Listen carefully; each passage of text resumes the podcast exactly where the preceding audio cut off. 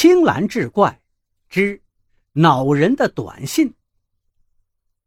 亚三平时就特别爱用短信捉弄人，可最近他自己却被短信折腾的不轻。这天晚上十点多，亚三刚进入梦乡，床头的手机忽然滴滴作响了。谁这么晚了还发短信呢？亚三翻了个身没去理会。可手机的提示音依旧响个不停，会不会有什么急事呢？亚三揉了揉眼睛，打开床头灯，拿起手机一看，只见上面显示的是姿势不对，起来重睡。这是哪个家伙故意整我？亚三气得差点跳起来，可号码很陌生，他想不出来是谁。再想想。或许是对方发错了吧。亚三骂了一声“无聊”，便关灯，接着睡觉。可是，任凭他在床上换遍了姿势，也无法再次入眠。他只好起来，抓了一根香烟，大口的吸起来，一边吸着，一边咒骂刚才那个无聊的短信，把他的睡意给赶跑了。正在他吞云吐雾的时候，手机的提示音又响了。而这一次短消息的内容，更是让亚三觉得有点莫名其妙了。请不要在床上吸烟，否则落地的灰烬可能是你自己。很显然，这两个短消息不是发错了，而是故意冲着他来的。更奇怪的是。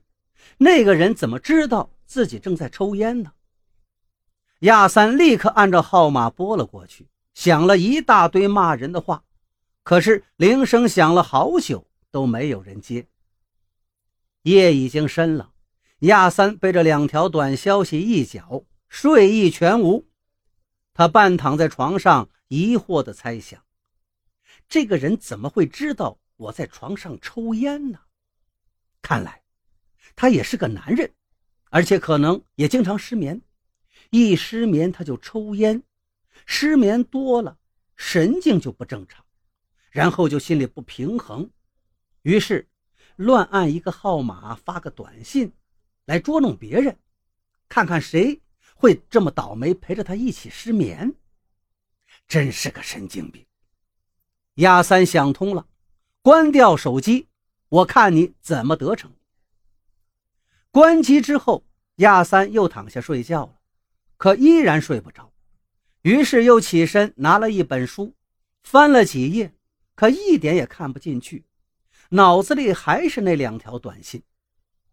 亚三突发奇想：现在这个人在干什么？是继续给自己发短信吗？他忍不住又打开了手机，果然早有一条新的短信。在等着他了。